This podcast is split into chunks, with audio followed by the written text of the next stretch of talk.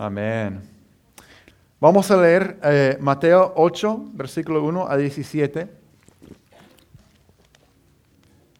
Y lo que Dios ha puesto en mi corazón en este mañana es hablar sobre Jesús. Amén. Un buen tema. Jesús, no hay otro, otra persona, otro enfoque mayor, más importante que Jesucristo mismo y Jesús el sanador. Y yo pienso y, y creo en mi corazón que este lo que vamos a mirar en este día no es solamente una enseñanza, un sermón, una prédica, sino más bien una invitación. Una invitación a un encuentro con Jesucristo. Porque Él vive. Amén. ¿Están conmigo? Ok. Dile a la persona, despiértate. Amén. Y los demás también, despiértate. Porque Dios va a hablarnos. Amén. Gloria a Dios. Dice en Mateo 8 que al bajar Jesús por la ladera del monte, grandes multitudes lo seguían. De repente un hombre con lepra se le acercó y se arrodilló delante de él. Señor, dijo el hombre, si tú quieres, puedes sanarme y dejarme limpio. Jesús extendió la mano y lo tocó. Sí quiero, dijo, queda sano. Al instante la lepra desapareció. No se lo cuentes a nadie, le, le, dijo Jesús. En cambio, preséntate ante el sacerdote y deja que te examine. Lleva contigo la ofrenda que exige la ley de Moisés a los que son sanados de lepra. Esto será un testimonio público de que has quedado limpio. Cuando Jesús regresó a Capernaum, un oficial romano se le acercó y le rogó, Señor, mi joven siervo está en cama, paralizado y con terribles dolores. Iré a sanarlo, dijo Jesús. Señor, dijo el oficial, no soy digno de que entres en mi casa Tan solo pronuncia la palabra desde donde estás y mi siervo se sanará. Lo sé porque estoy bajo la autoridad de mis oficiales superiores y tengo autoridad sobre mis soldados. Solo tengo que decir, vayan y ellos van, o vengan y ellos vienen. Y si les digo a mis esclavos, hagan esto, lo hacen. Al oírlo, Jesús quedó asombrado se dirigió a los que lo seguían y dijo, les digo la verdad, no he visto una fe como esta en todo Israel. Y les digo que, muchos gentiles vendrán de todas partes del mundo, del oriente, del occidente, se sentarán eh, con Abraham, Isaac y Jacob en la fiesta del reino del cielo. Pero muchos israelitas, para quienes se eh, se preparó el reino, serán arrojados a la oscuridad de afuera, donde habrá llanto y rechinar de dientes. Entonces Jesús le dijo al oficial romano, vuelve a tu casa, debido a que creíste ha sucedido. Y el joven siervo quedó sano en esa misma hora. Cuando Jesús llegó a la casa de Pedro, la suegra de Pedro estaba enferma en cama con mucha fiebre. Jesús le tocó la mano y la fiebre se fue. Entonces ella se levantó y le, preparó una comida. Aquella noche le llevaron a Jesús muchos endemoniados. Él expulsó los espíritus malignos con una simple orden y sanó a todos los enfermos. Así se cumplió la palabra del Señor por medio del profeta Isaías, quien dijo, se llevó nuestras enfermedades y quitó nuestras dolencias. Amén. Amén. Creemos en Jesús, que es no solamente eh, un maestro, no solamente nuestro Salvador, pero también nuestro sanador, en todo sentido. Eh, formamos parte nosotros de un movimiento, una familia de iglesias que se llama la Iglesia Cuadrangular, que comenzó en los años 20 a través de una evangelista que predicaba la palabra de Dios y muchos y miles se salvaron, pero también había muchas sanidades dando evidencia de que Cristo está presente, que Cristo es lo que, lo que declaramos y se pone en la pared de todas las iglesias cuadrangulares que ahora están, en más que 200 países, más que 90 mil iglesias alrededor del mundo, se encuentra este, este versículo, Hebreos 13, versículo 8, que dice que Jesucristo es el mismo ayer, hoy y siempre. Amén. ¿Conocen este versículo? Lo declaremos juntos. Jesucristo es el mismo ayer, hoy y siempre. Amén. Esto es el, el versículo, la verdad, que se declara en todas las iglesias cuadrangulares, que quiere decir que lo que Cristo era, lo que Cristo hizo, hace por igual en el día de hoy. Amén. Es una creencia fundamental de nosotros. Cristo no ha cambiado. Cristo, el Cristo que acabamos de ver en Mateo 8, está aquí por su Santo Espíritu obrando en nuestras vidas. Amén. Y quiere hacer más. Quiere hacer más. Un punto aparte, me llamó la atención cuando estaba leyendo. En medio de estas sanidades vemos como una confrontación que Jesús al reconocer la fe de un, un oficiante romano que no era un judío, que no formaba parte del pueblo de Dios escogido de Israel, Jesús alaba su fe diciendo, no he visto una fe tan grande como este hombre tiene en todo Israel. Y dice, una advertencia, puede ser que el pueblo escogido quede afuera del reino mientras los demás entren. Porque no se trata de tener una identidad como israelita, pueblo de Dios o cristiano, se trata de la fe de uno. La fe en respuesta es de, es de Jesús que no ha cambiado. Amén. Amén, ok.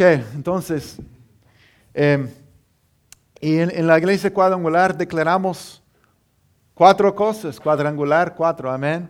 Jesús es el Salvador, pero también el sanador, el bautizador con el Espíritu Santo y también el Rey que viene, el Rey que esperamos. Yo, eh, yo recuerdo, eh, siendo cuando era niño muy chiquito, durante la noche yo luchaba con dolores en mis piernas. Eh, la razón por la cual luchaba con dolores en mis piernas es que yo nací con, con pies planos, no tenía arcos en mis pies. Y al, caminar y, estar de pie durante el día de, noche, yo tenía dolor porque no, yo no tenía esa suspensión, ¿verdad? Que, con, lo cual el ser humano está diseñado, ¿verdad? Y yo hasta el día de hoy, yo puedo recordar que a veces yo me despertaba llorando con dolores en mis piernas. Mi mamá me, venía. Y en un, un, culto había una persona profetizando, diciendo, yo siento en mi corazón que Dios está sanando o quiere sanar a alguien que no tiene arcos en sus pies, tiene pies planos, quiere sanar y darle, darles arcos, formar estos en sus, en sus pies. Y mi mamá solamente, con la fe que tenía en su corazón, le dijo a Dios, yo lo recibo para mi hijo. ¿Y saben qué pasó? Si, si, si podrías ver mis pies ahora, Dios comenzó a formar arcos en mis pies en los siguientes días después de esto. Y si, si quieres chequear mis pies después, pueden ver yo acabo de comprar esos, ah, eh, ¿cómo se llama? Eh, eh, soportes que se ponen en los, en los... Sí, esos. Plantillas, sí. Y yo, yo, me toca comprarlos con más altos, los arcos más altos, la forma más alta que se vende. Porque Dios no hace las cosas a medias, Dios hace las cosas. Y sane en el día de hoy. Eso es parte de mi testimonio que a veces he, tenido conversaciones con personas que dicen, yo no creo en Dios, pero comparto esta parte de mi testimonio de mi niñez y la evidencia está aquí, ¿verdad? Que Cristo sana, Cristo sana. Amén. Yo tuve una experiencia hace muchos años, tenía 18 años de edad, yo fui a un viaje misionero que impactó mi vida profundamente. Vi muchas salvaciones junto con muchos jóvenes al, país de El Salvador y regresé lleno de, no sé, algo de Dios en mi vida, un depósito de Dios en mi vida. Y había una, en el avión regresando, había una anciana que había pasado por una cirugía y me, me compartía como los médicos me han dicho que me toca a, levantarme y caminar cada 20 minutos durante este vuelo para, para mantener, para después de la cirugía fue importante para ella, pero le daba pena, le dije, bueno, sentí compasión hacia ella, yo puedo caminar contigo si te ayuda y después me dijo que sí, está bien, y, pero después, luego, le pregunté, sentí preguntarle, ¿tú quieres que ore por usted? Pues está bien, dijo. Entonces yo oré porque tenía mucho dolor en, sus tobillos y también eh, estaban hinchados, o estaban inflamados. Entonces yo oré y cuando terminé de orar me dijo, después de caminar me dijo, ya no hay dolor, desapareció. ¡Wow! Yo estaba sorprendido. Pero después dijo, no hay dolor, pero todavía tengo mucha inflamación. ¿Pueden ver? ¿Puedes ver? Y dije, ¿podemos orar otra vez? Oramos otra vez. Y algunos minutos después me dijo, la inflamación se fue también.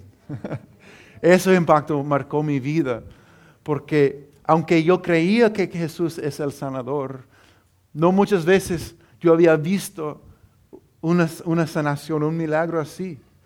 Pero eso marcó mi vida recordándome que Cristo sana. Cristo es igual, Cristo sana y ahora lo hace eh, en medio de nosotros y a través de nosotros. Si miramos, mirando el contexto de Mateo capítulo 8, vemos que en, Mateo 5, 6 y 7, Jesús está, predica el, sermón más, más eh, notable, más conocido de él, que se llama el Sermón del Monte, que habla de, las verdades del reino. Y por eso dice al final, los últimos dos versículos de ese gran sermón, el sermón del monte, el maestro está enseñando sobre el reino de Dios. Y dice, cuando Jesús terminó de decir esas cosas, las multitudes quedaron asombradas de su enseñanza. ¿Por qué? Porque lo hacía con verdadera autoridad. Digan conmigo, autoridad. ¿Otra vez? Autoridad. Algo completamente diferente de lo que hacían los maestros de la ley religiosa. En el Sermón del Monte Jesús había estado enseñando sobre el reino de Dios, sobre los valores de, su reino. Y el pueblo de, que forman parte de su reino, sus valores, su modo de pensar y vivir. Y todo eso, Jesús, el gran maestro. Pero la cosa es esto. Jesús no era solamente un maestro sobre el reino de Dios. Era y es el rey del reino. ¿Saben la diferencia? Es una cosa hablar sobre un experto sobre un vehículo que sabe cómo se arma y, cómo está diseñado. Es otra cosa hablar con el diseñador de un vehículo. Eso sería otra, otra cosa, ¿no? Y se puede dar muchos ejemplos de eso. Es una cosa hablar con un experto en la ley, un experto de la Biblia. Es otra cosa tener un encuentro con el autor de la Biblia, ¿verdad? Es una cosa conocer la palabra de Dios, es otra cosa conocer el Dios de la palabra. Amén. Y Jesús es el rey del reino. Con razón enseñó con autoridad, ¿verdad? Con razón. Enseña con autoridad. Porque no solamente el reino está aquí, pero también el rey estuvo allí mismo. Y justo después de que Jesús dio el sermón del monte, Él bajó y sanó. Bajó y sanó. Él proclamaba el reino de Dios, pero también demostraba el reino de Dios. Él habló la verdad de la palabra de Dios y después, pero no solamente habló de la palabra, Él es la palabra de Dios y es la verdad en carne propia. Es la palabra viva y poderosa con nosotros. Eso es el punto, hermanos. ¿Por qué estoy diciendo todo esto? Porque sí, es, es, verdad que Jesús quiere que escuches y que recibas y conozcas la verdad sobre su reino, sus enseñanzas. Toda la letra roja que se encuentra en la Biblia con letra roja son las enseñanzas, las mismas palabras de Jesús. Él quiere que escuchemos y recibamos sus palabras, pero no solamente esto, también quiere que experimentes el poder de su reino en tu propia vida. Amén. Jesús no es solamente tu maestro, nuestro maestro, también es nuestro salvador y nuestro sanador. Él no solamente quiere decirte algo en el día de hoy, también quiere hacer algo en tu vida. Gloria a Dios. Gracias, Fausto. Que él, conoce y cree que Cristo quiere hacer algo en nuestras vidas. Amén. Cristo no solamente quiere decir, decirnos algo en el día de hoy, quiere hacer algo en nuestras vidas en el día de hoy. ¿Por qué? Porque Él no ha cambiado. El Jesús que dio el sermón del monte y bajó de la montaña, comenzó a sanar. Y el Cristo que está hablándonos por su palabra también quiere sanar, restaurar y levantarnos. Amén. Estoy diciendo todo esto porque eso es lo que Cristo ha puesto en mi corazón en el día de hoy, a mirar entonces, al estar juntos, hermanos, no solamente vamos, estamos esperando un encuentro con las palabras de Jesús, que son preciosas, también esperamos un encuentro con la presencia de Jesús, con su poder y con su presencia y sus promesas manifestadas en nuestras vidas. Amén. Si tú has venido completamente sano, completamente en paz, completamente proveído, completamente como casi en el cielo. Gloria a Dios, te felicito. Pero yo sé que hay muchos han venido luchando con enfermedades, a lo mejor con depresión, con cargas, con eh, ataques espirituales, con muchas cosas.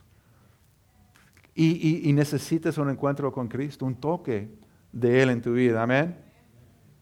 Ok, entonces yo quiero mirar un poco más de cerca a estas personas que, que tuvieron un encuentro con Jesús en Mateo 8. ¿Bien?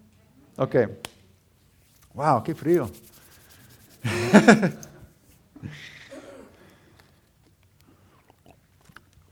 Primero vemos el leproso. Y al bajar, cuando Jesús bajó, se encuentra bueno, había grandes multitudes que siguiéndolo, ¿verdad? Si puedes imaginar conmigo, Jesús está bajando, una gran multitud lo, sigue.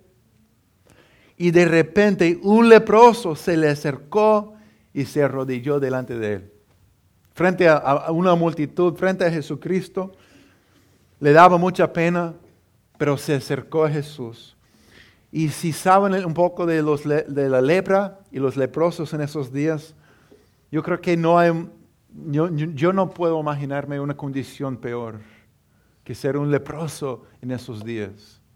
Porque sabemos que en los tiempos de Jesús se encontraban en una situación terrible, vivían con la maldición de tener una, una ah, condición en su piel, que comían su piel, que comían su cuerpo, consumiendo su, su cuerpo, su cuerpo, su piel hasta, hasta la muerte. Imagínate. Pero no solamente eso, no tenían remedio, eran contagiosos, así que tenían que vivir apartados de todo el mundo, afuera de la ciudad por ley, obligados a vivir afuera de su hogar, fuera de la ciudad, apartados de los demás. Y en la ley judío, en Levítico, hasta podemos leer ciertas normas que los que sufren de una enfermedad grave de la, de la piel deberían rascar su, ropa y dejar su cabello sin penar, tiene que cubrirse la boca y gritar, impuro, impuro. ¿Quién quisiera una vida así? Y permanecerán ceremonialmente impuros todo el tiempo que les dure esa enfermedad grave y deberán vivir aislados en un lugar fuera del campamento. Estaban enfermos, impuros, y aislados. Qué triste, ¿no? Y este leproso, en esta condición, se le acerca y se arrodilla delante de Jesús. Señor, dijo el hombre, si tú quieres, puedes sanarme y dejarme limpio. Y dice que Jesús extendió la mano y lo tocó. Si quiero, dijo, queda sano. Al instante la lepra desapareció. ¿Qué vemos de Jesús en este, este encuentro? Primero, que Jesús puede sanar. Hasta el leproso, en su condición tan mala, tan terrible, él sabía y dijo, puedes sanarme y dejarme limpio. Tenía fe, ¿verdad? Puedes sanarme y dejarme limpio. La segunda cosa es, les hago una pregunta. Yo, sé, yo creo que muchos dirían acerca de Dios, yo creo que Dios puede sanar, yo creo que Dios puede hacer milagros, yo creo que Jesús sana, que, que Cristo es bueno, que nos ama y todas esas cosas. Pero a veces la pregunta, sí puede, pero Él quiere, pero quiere. Él puede, pero quiere. Esta fue la pregunta, yo creo que en el corazón del leproso. Por eso dice, yo sé que me puedes sanar, si quieres, si quieres. ¿Qué dijo Jesús? Si quiero, queda sano, si quiero. Ah, vemos la capacidad de Jesús para sanar, pero también vemos el corazón de Jesús. Jesús puede sanar y Jesús quiere sanar. Amén. Eso está en su corazón. Y la tercera cosa dice que Jesús tocó al hombre. Jesús tocó al hombre. Jesús extendió la mano y lo tocó. ¿Por qué tocó al hombre? Eso es, porque, eso es importante. ¿Por qué, tocó al hombre? Voy a explicar. Como vemos en el caso del siervo, del oficiante romano, él pudo haber usado, enviado sus palabras y sanado ese leproso de la distancia. Queda sano. Todo el mundo así. Oh, mi madre, mira este. Tiene miedo de él, ¿verdad? ¿Quién quiere contagiarse con eso? Pero Jesús se acerca al hombre, extiende su mano y le toca. Este hombre que tenía una enfermedad contagiosa en su piel, pone su mano sobre él. Esto es importante porque como leproso, este hombre era enfermo, impuro y también aislado de todo el mundo, no tenía contacto humano, no tenía, era un hombre imaginado de la sociedad. Él no tenía lugar. Por ley tenía que apartarse de toda la sociedad y de todo contacto humano. Era impuro. Y tenía que identificarse así, clamando, impuro. En otras palabras, aléjense de mí. Y aunque no fue realmente bíblico, Muchos religiosos creían que la lepra fue un castigo de Dios por sus pecados.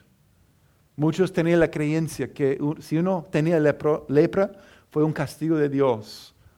Y por eso podían juzgarlos sin compasión, pensando, eso es un castigo de Dios.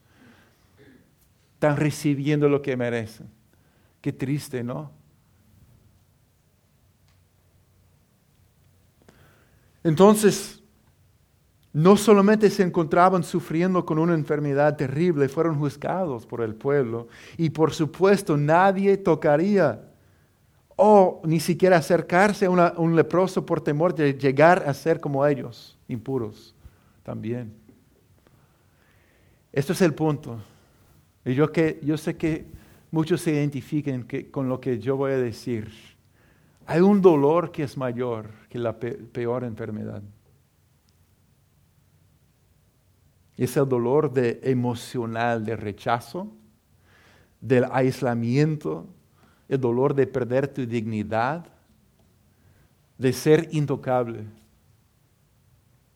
Hay un dolor más fuerte de ser no querido y además el sufrimiento de vivir sin esperanza que, que yo puedo salir de esto ser diferente. Eso es un dolor más, más fuerte que cualquier enfermedad, un dolor del alma que está con uno todos los días. Y muchos, muchos luchan con ese dolor que llega a ser tan fuerte que solamente tomando en cuenta las estadísticas en el estado de Washington, tres personas todos los días quitan sus propias vidas. Eso es eh, lo que hace el dolor del alma cuando no se encuentra un remedio. Y yo sé que este hombre vivía con esa clase de falta de esperanza, ese dolor de que yo soy intocable.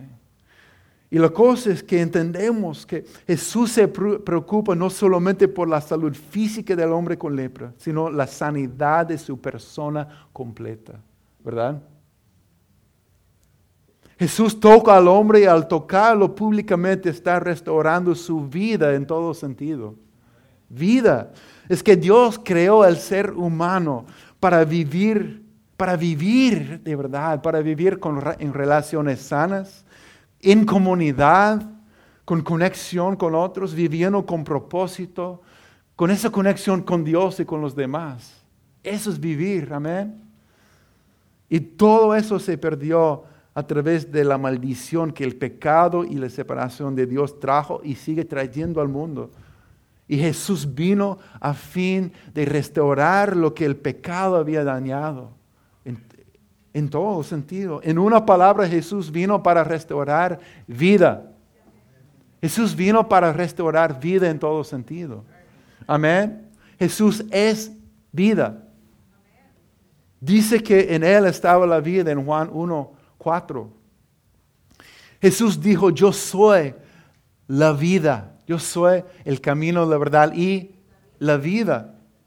Jesús dijo, yo he venido para que tengan que vida. Amén. Vida en su plenitud. Y Jesús toca a una persona que nadie más quisiera tocar debido a su amor y compasión, pero también con poder para restaurar y para impartir vida esta persona. Imagínate, siendo ese hombre intocable, enfermo, aislado, y Jesús se acerca ese momento cuando su mano descansa sobre él. Wow. ¿Alguna vez tú has sentido que el amor de Dios llena tu corazón de tal manera? Tú sientes ese calor, ese amor, ese algo inexplicable. Y, es como Cristo se acerca y, pone su mano sobre ti y algo sucede en tu interior inexplicable y te llena. Imagínate lo que sintió ese hombre en ese momento. Cristo estaba restaurando su vida desde dentro hacia afuera. Y Él quiere hacer lo mismo en el día de hoy, porque Él no ha cambiado. Es el mismo ayer y hoy y siempre. Delante de todo el mundo, Jesús extiende la mano, descansa en Él y delante de toda la multitud, Jesús dice con sus acciones, Él no es intocable. Él es importante para Dios. De hecho, la mano de Dios estuvo sobre Él, literalmente, en ese momento. Y la ley decía que los leprosos eran intocables, pero Jesús le toca. Jesús no tenía miedo que iba a llegar a ser impuro porque a través del toque de Jesús el hombre iba a quedarse limpio y llegar a ser como Cristo. Es verdad, Jesús está dispuesto a acercarse a, ti porque cuando te toca puedes ser cambiado para que seas como Él. ¿Verdad? Por supuesto, este momento marcó un antes y un después en la vida de este hombre. ¿Verdad? ¿Sí o no? Un antes y un después. Siempre cuando has sido tocado por Jesús, no sigues igual. No sigues igual. ¿Alguien aquí ha, sido tocado por Jesús de tal manera que dices, yo no soy igual después de que Cristo me tocó? Amén. Amén. Mi, papá perdió su, su papá cuando tenía 11 años de edad. Mi abuela se casó con un hombre que no conocía a Cristo. Era un hombre que antes estaba casado con una mujer que amaba muchísimo, tenía tres hijos pero su, su, esposa eh, eh, falleció a través de una enfermedad Este hombre era duro y difícil antes, pero después de pasar por ese dolor, se convirtió en un alcohólico tan atado al alcohol. Tomaba todos los días, siempre estaba borracho y difícil y duro y, nadie podía realmente acercarse a él sin eh, sentirse menospreciado. En ese ambiente creció mi papá. Pero ese hombre, yo no sé exactamente toda la historia, cómo sucedió o cuándo, pero ese hombre tuvo un encuentro, escuchó las buenas noticias de Jesucristo, recibió a Cristo eh, como Salvador y al instante fue liberado del alcohol, del alcoholismo en su vida. Y, nunca lo vimos tomando, nunca, nunca tomó alcohol después, el resto de su vida. Fue un milagro, un milagro que Dios lo sanó. Cristo hace esas cosas. Y yo sé que hay muchos testimonios. Pero mirando la fe de ese leproso, él estaba desesperado, pero también valiente. Ven esta combinación, una situación tan vulnerable, desesperado porque él no tiene ninguna otra esperanza, ninguna otra respuesta, ninguna otra luz al final del túnel, por decirlo así, no tenía esperanza. Pero valiente porque cruzó los límites y se acercó a Jesús con todos mirando, con la multitud mirando haciendo lo, lo que no fue permitido hacer porque reconoció que Cristo tenía algo, la única esperanza que él podía encontrar para su vida. El leproso tenía verdadera fe a pesar de que no sabía o no tenía garantía de lo que iba a suceder. ¿Ven esto? Tenía una fe sincera, aunque no sabía cómo Cristo iba a responder. Él no sabía lo que Cristo iba a decir. Por eso dijo, yo sé que me puedes sanar si quieres.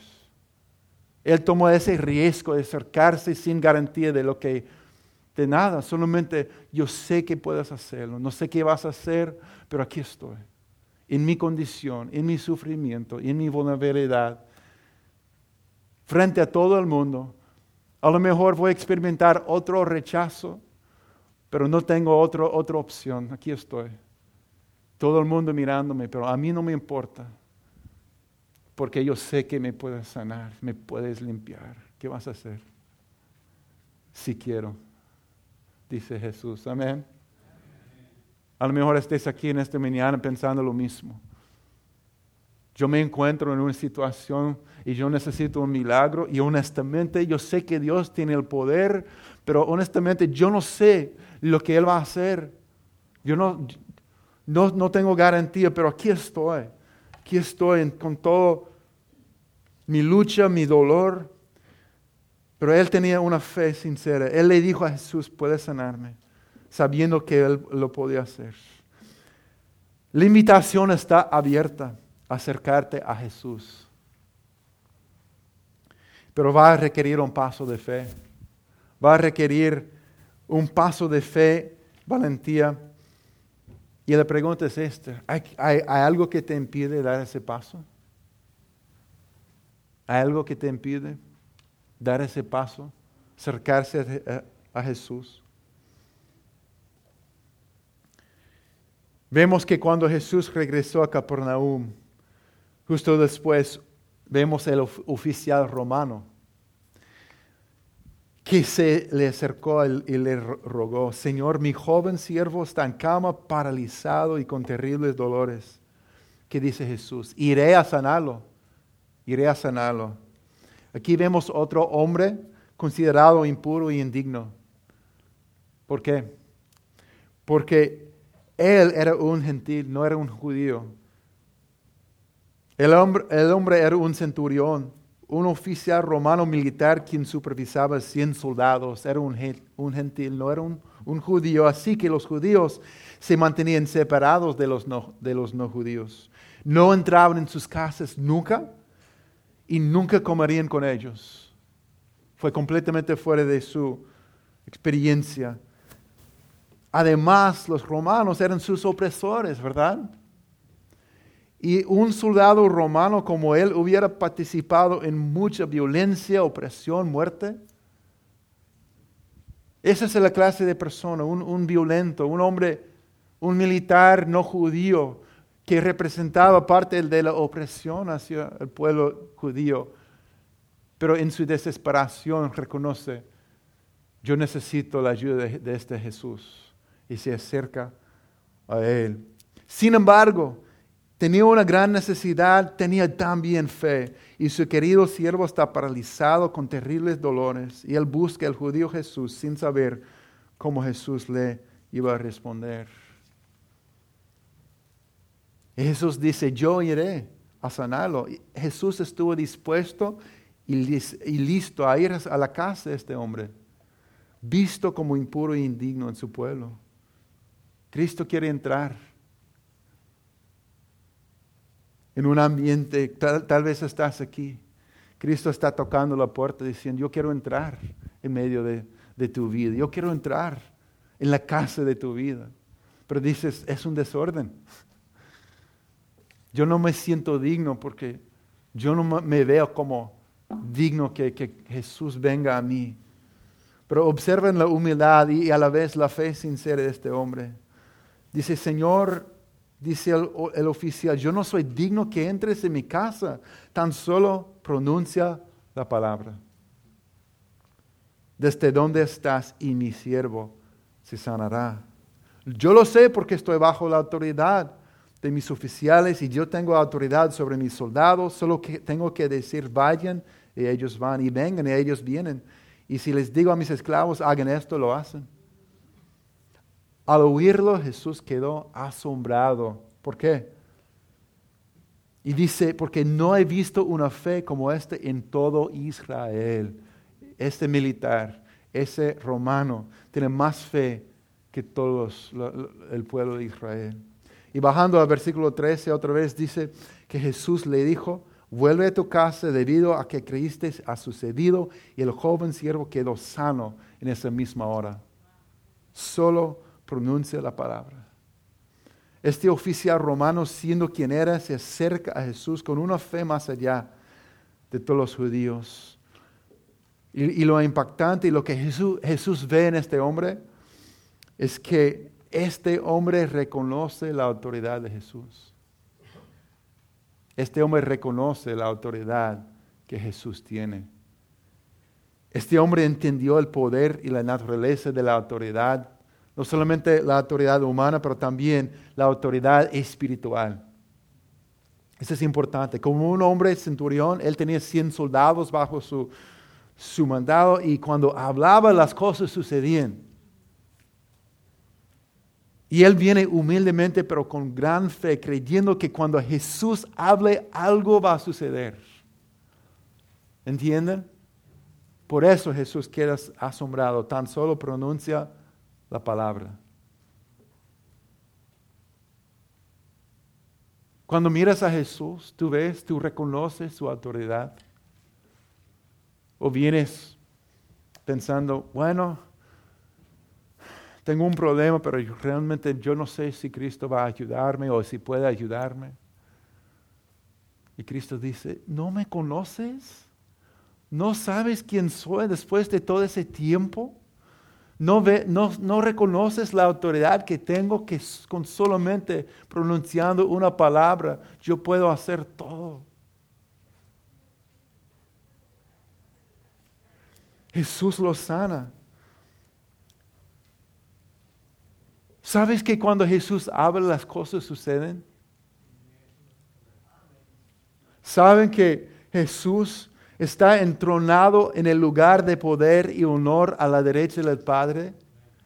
¿Hay lugar de autoridad más alto que eso? No. Y su espíritu está aquí para llevar a cabo su voluntad. El mismo el hombre mismo sabía que él no era digno de recibir nada de Jesús. Imagínate, yo estaba pensando en este militar que a lo mejor tenía memorias, tenía experiencias, había matado gente.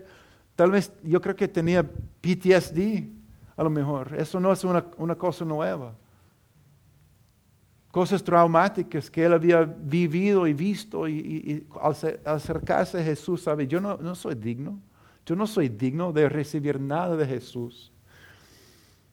Pero dice, si solamente pronuncias la palabra, mi siervo va a estar sano. Porque no se trata de mi dignidad, se trata de quién eres tú, Jesucristo, el sanador. Amén.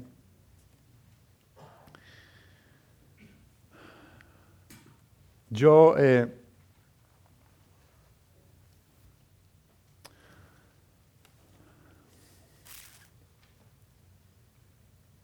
yo tengo muchos testimonios.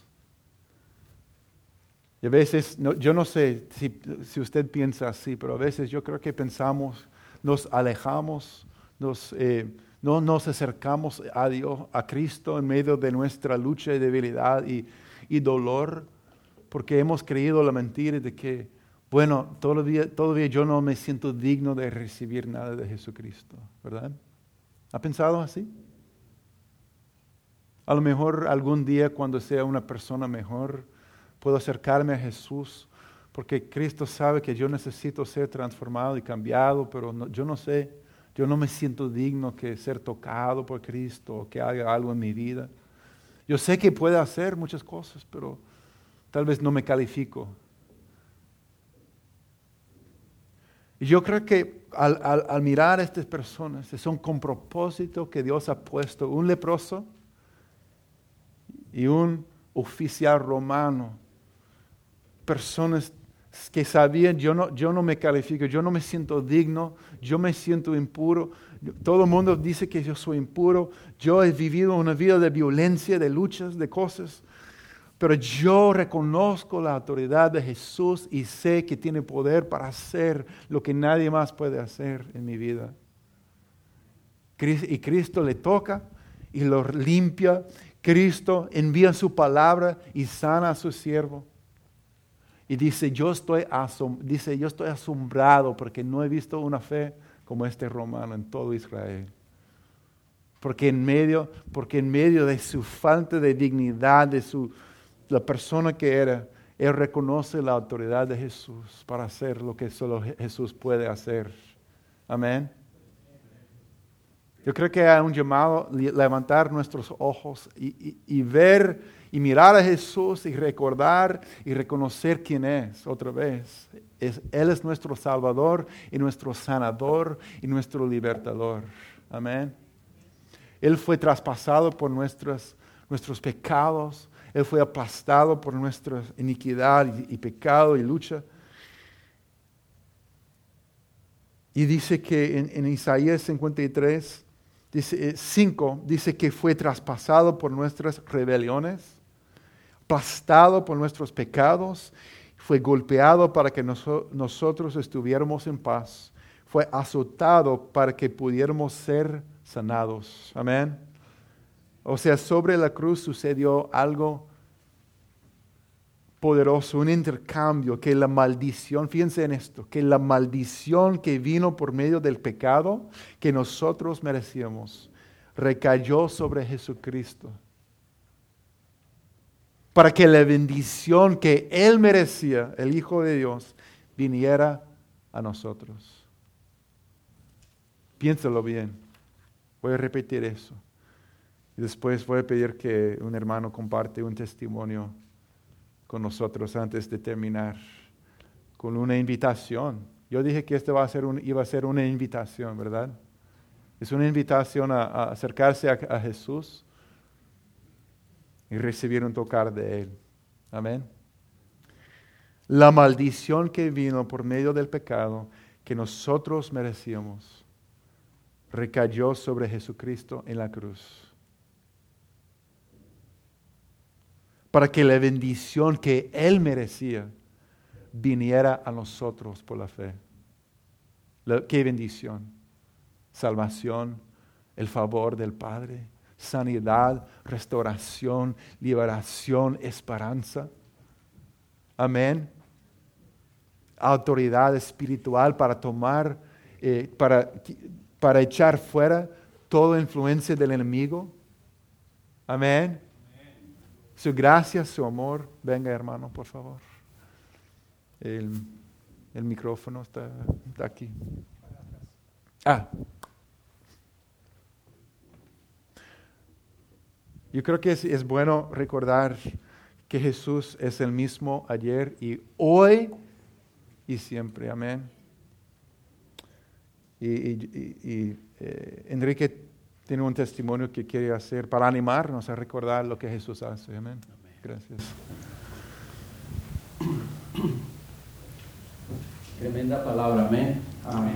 Creo que gracias Ricardo porque en verdad yo por muchos años ah, asistía a una iglesia, ¿no? Y en esa iglesia no, no se nos predicaba el amor de Dios. Y era como que, no, del amor de Dios no se habla.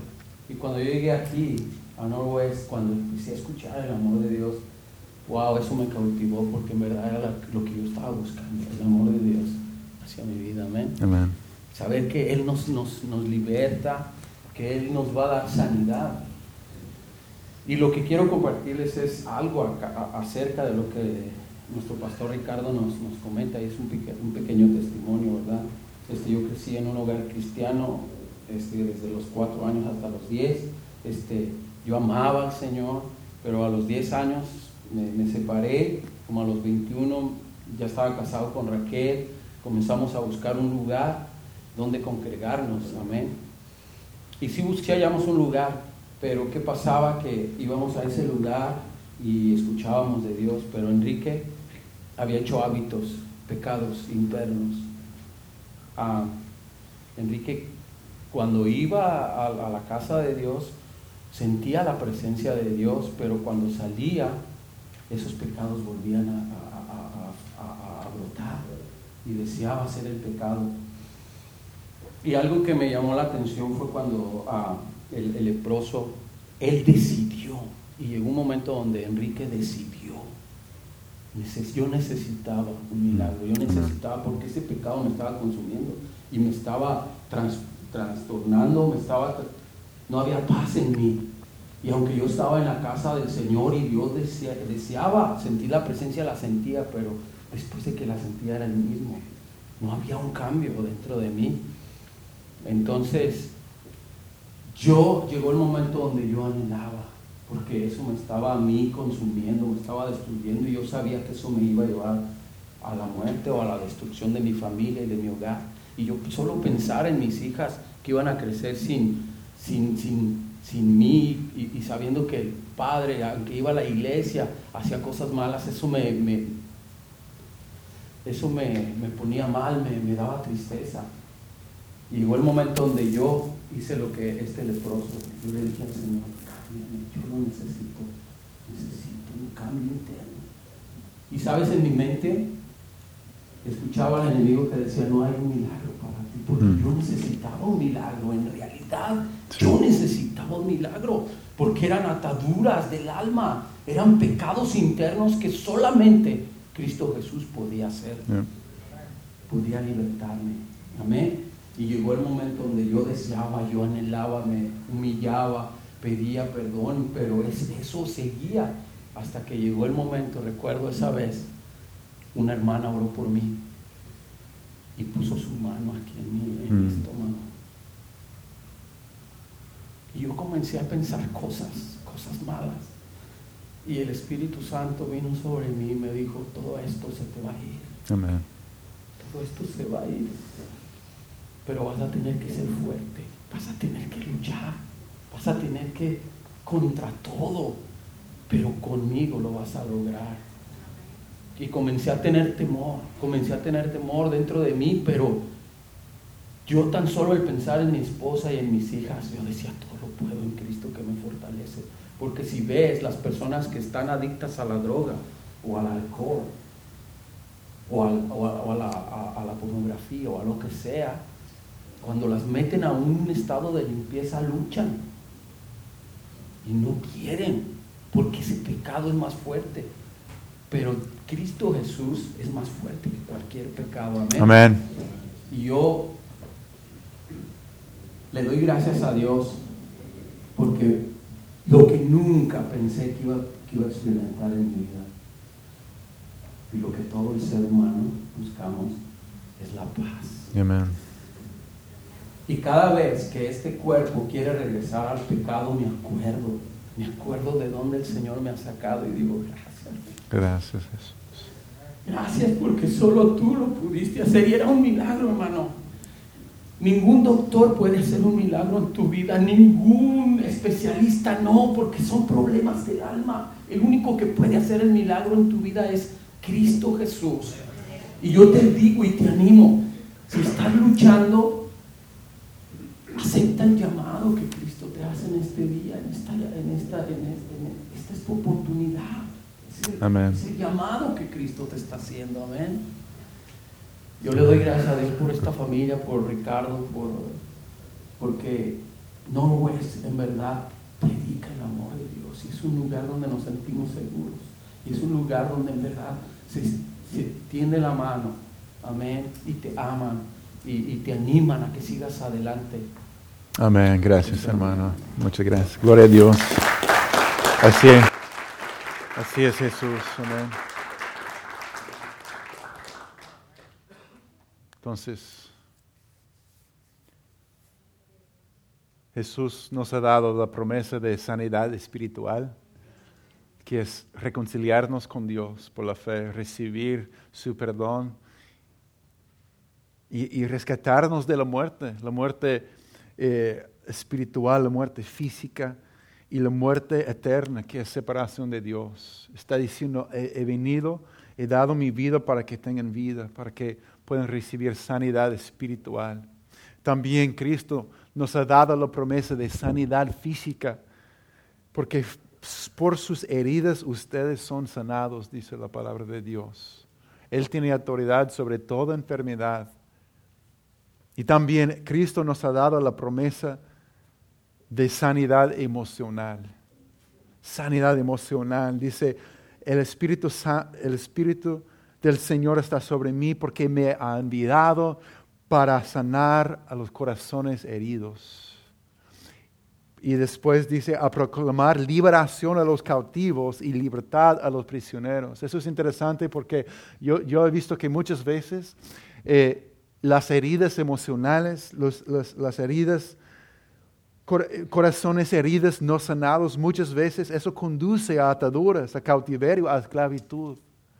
Y Cristo quiere sanar la herida y también liberarnos de la esclavitud.